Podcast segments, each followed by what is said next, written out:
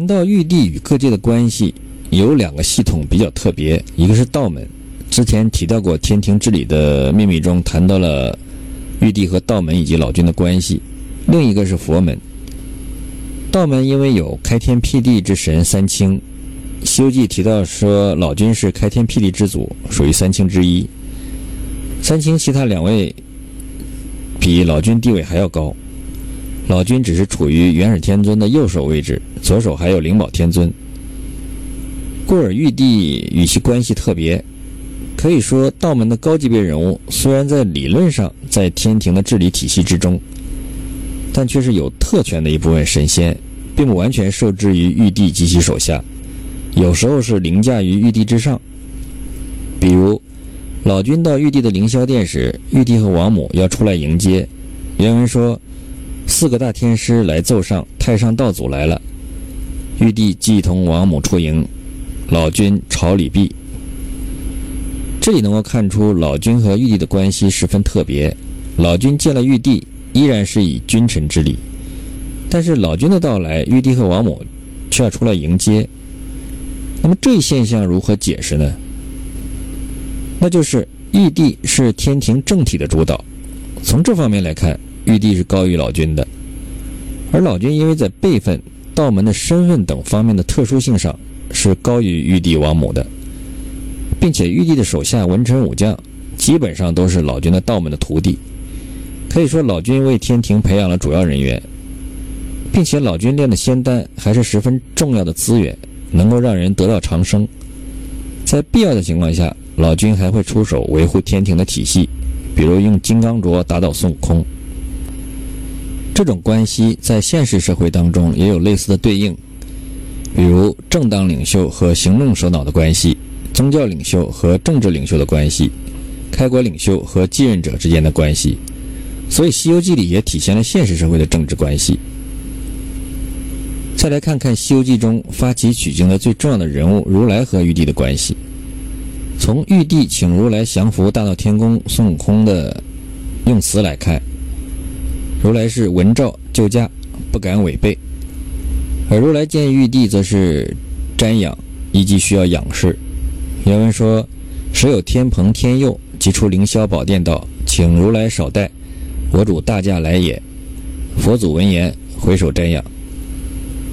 玉帝请如来协助是传旨，如来则是奉旨前来。从这一点可以看出，如来以及如来的佛门是从属于玉帝及天庭体系的。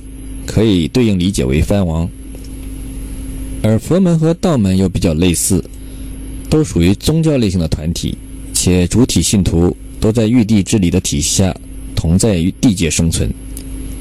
那么问题来了，地界的资源就那么多，一个国家的信徒数量是一定的，信仰又是排他的，信仰和供奉这个就必然不会供奉另外一个，实际情况是取决于影响力。包括对国君的影响力，因此在影响范围上是佛道两家的必争之项。道门比较特别，有开天辟地之祖，天庭的人大都是其门徒，有先天优势。相比较而言，佛门则完全要靠自己的努力来争取。这也是大唐的佛门影响力有限，引发如来要向南瞻部洲的主要国家传经，从而增加影响力范围的抉择。然而，毕竟原本大唐道门的影响力更大，因此传经是一件十分艰巨的事情。如来为此苦心谋划数百年，或许是在孙悟空诞生之前就已经开始做了安排。比如金蝉子下界就有十世轮回了。《西游记》当中，佛道之间存在着比较深层次的明争暗斗，比如在比丘国受刑的白鹿成精变成的道士，在殿上当着满朝官员说。三教之中无上品，古来为道独称尊。那国王听说，十分欢喜，满朝官都喝彩道：“好个为道独称尊，为道独称尊。”这里也直接体现了道门在西牛贺州国家里的影响力。取经之前的南瞻部洲原本是道家的领地，大唐开国皇帝李世民尊老子李丹为自己的李姓先祖，而李丹的化身是道家的太上老君。佛门欲将佛教经典传于南瞻部洲大唐之地，必定遇到与道教争夺信徒。同样，道家在西牛贺州的影响力范围也十分广大，比如车迟国国君好道，在全国捉拿和尚。而佛门和道门之间的成员方面，也是你中有我，我中有你。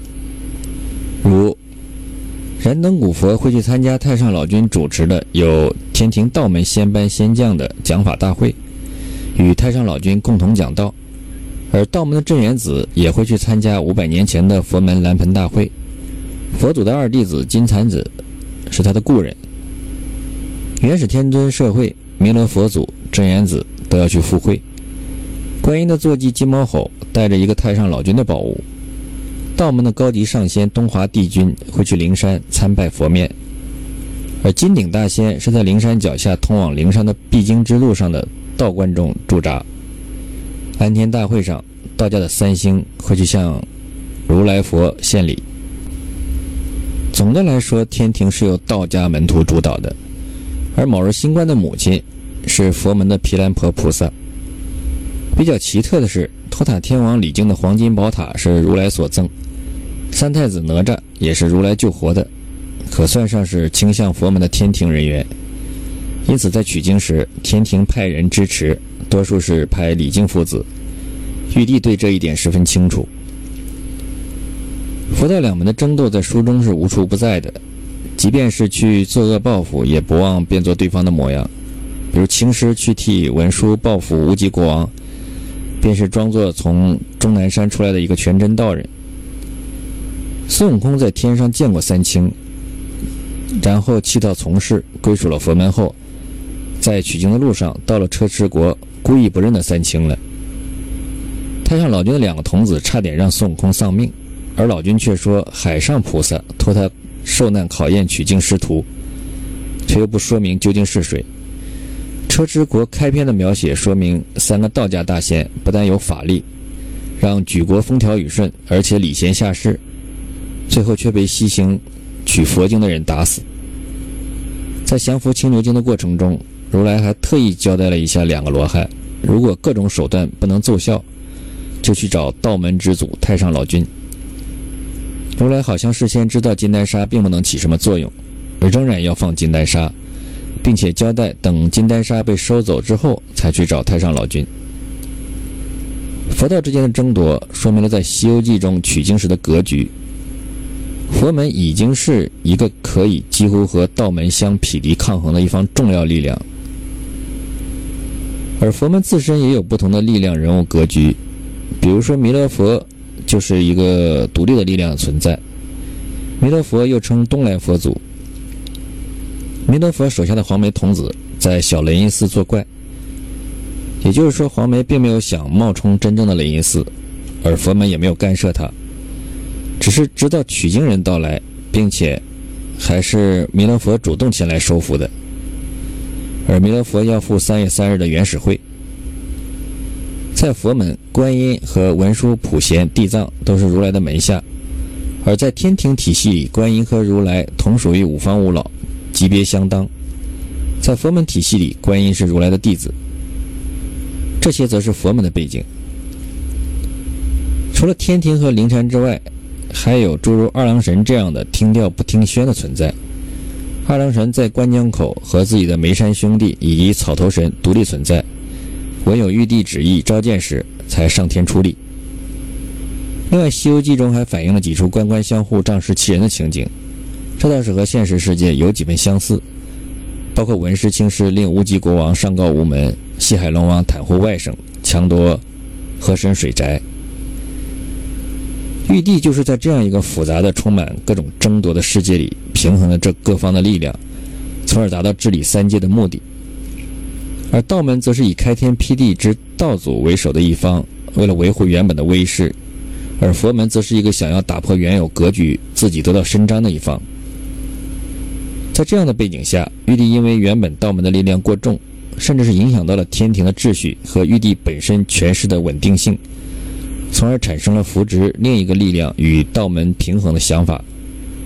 故而在取经这一点上，玉帝倾向于佛门，这样就会有一个可以制衡道门的力量，这就是整个西游世界和取经故事发生的大背景。